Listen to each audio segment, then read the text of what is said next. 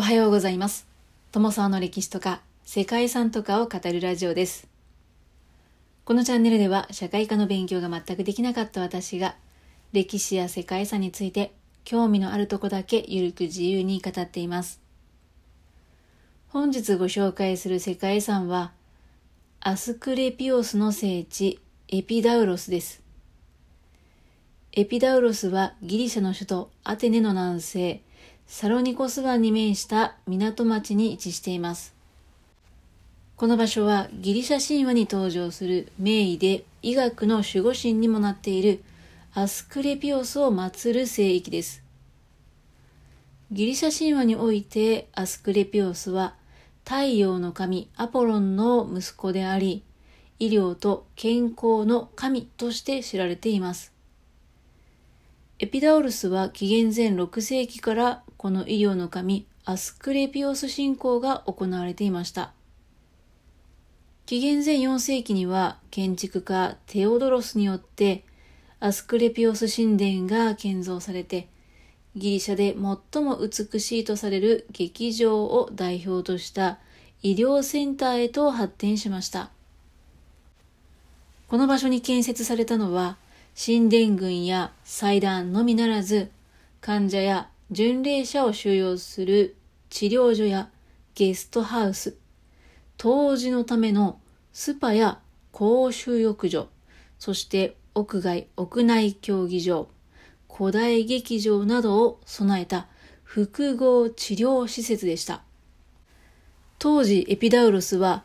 癒しの聖域としてギリシャ全域にその名を轟かせていたそうです。はい、紀元前の人たちもスパで英気を養っていたんでしょうかね。本日はそんなギリシャに残された医療の神を祀る古代遺跡、アスクレピオスの聖地エピダウロスをご紹介したいと思います。この番組は、キャラクター辞典ワンタンは妖怪について知りたい。パーソナリティ空飛ぶワンタンさんを応援しています。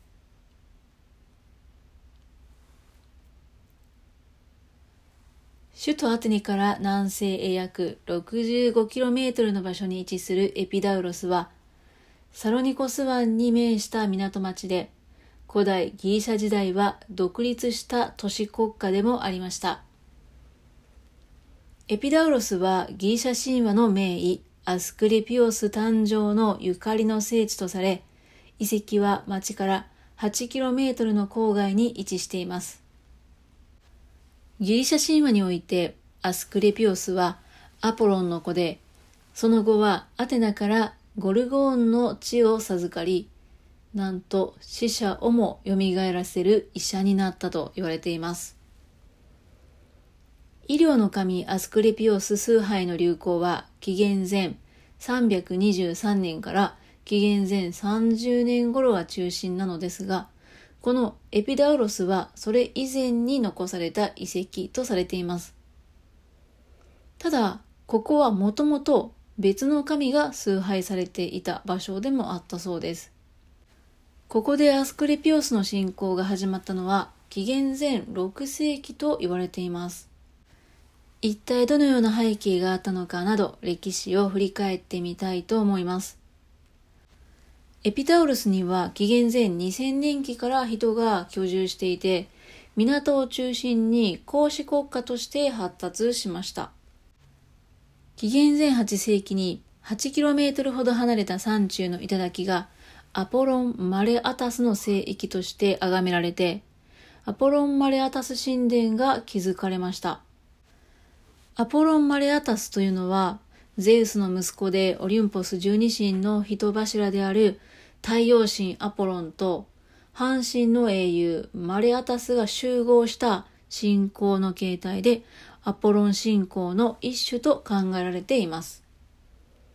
紀元前6世紀頃になると、このアポロン・マレアタス信仰は徐々にアスクリピオス信仰に移行していきました。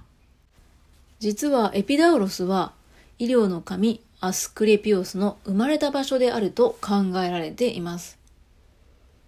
伝説によると、アポロンはテッサリアに住む娘コロニスと結ばれましたが、純白のカラスがコロニスの浮気を進言したことからアポロンは彼女を弓矢で射殺してしまいました後に浮気はカラスの嘘だったということが分かりアポロンはカラスを真っ黒に変えてまた身ごもっていたコロニスから胎児を取り出して救出したとのことです。そしてこの子供がアスクレピオスだったそうです。この時アスクレピオスが生まれた場所こそがアスクレピオスの聖地であるエピダウロスとされています。アスクレピオスは特に医学において才能を発揮して死者をも蘇らせる秘宝を編み出したと言います。ですが、この生死の定めをも超越するアスクレピオスに対して、冥界の王ハデスが最高神ゼウスに抗議をしたそうです。するとゼウスはアスクレピオスを雷撃で撃ち殺して、天に召されたアスクレピオスを神々の一員として迎え入れたそうです。そんなアスクレピオスはオリュンポス十二神で絶大な人気を誇るアポロンの息子であり、また医学や癒し、幸福の神として人気を博すこととなりました。こうしてアスクレピオス信仰が大きくなると、アポロン・マレアタスの聖域と同時にアスクレペイオンが整備されて、まあ、つまりアスクレピオスの聖域ですね。整備されて、やがて吸収されていきました。紀元前4世紀から紀元前3世紀には、アスクレペイオンには数々の建造物が立ち並びました。その中心となったのが建築家テオドロスによって建設されたアスクレピオス神殿です。そしてその周囲には医療施設だけではなく運動施設や劇場などギリシャ・ローマ時代の医療センターに関連する施設が作られ発展していきました。紀元前4世紀に最盛期を迎えたアスクレペイオン、つまりはエピダウロスは、ギリシャ全土から様々な患者が訪れていました。人々が集まることによって、後にキリスト教が布教する5世紀の半ばまでは医療の聖地とされていました。ここで行われた医療は、祭司による薬の投与ではなく、スポーツやマッサージを行い、心理面は音楽や劇場で治療していたそうです。そしてその癒しの施設である劇場や浴場、闘技場など様々な建物が作られて、都市全体が一大健康センターといった様相となりました。またこの地は異文化も受け入れていて、当時流行していたエジプトの神々の神殿跡もあり、ここにはイムホテップ維新の礼拝所も作られました。遺跡の中心となるアスクレピオス神殿は、ここがアスクレピオスの聖域であるということをアピールして、信仰を深めるために建造されたと伝わっています。現在は土台部分だけになっていますが、建築家テオドロスの設計で短辺に6本、長辺に11本の柱を持つ集中式のドーリア式神殿です。コリント式の柱が立ち並ぶ本殿には、当時は黄金と象牙で作られた医療の神、アスクレピオスの像が安置されていたそうです。神殿としてはこれ以外にもアルテミス神殿やテミス神殿、アプロンの祭壇、そして円形神殿トロスなどが築かれました。他にも4年に一度体育競技を行ったというスタジアムや音楽堂の南にある体育訓練所、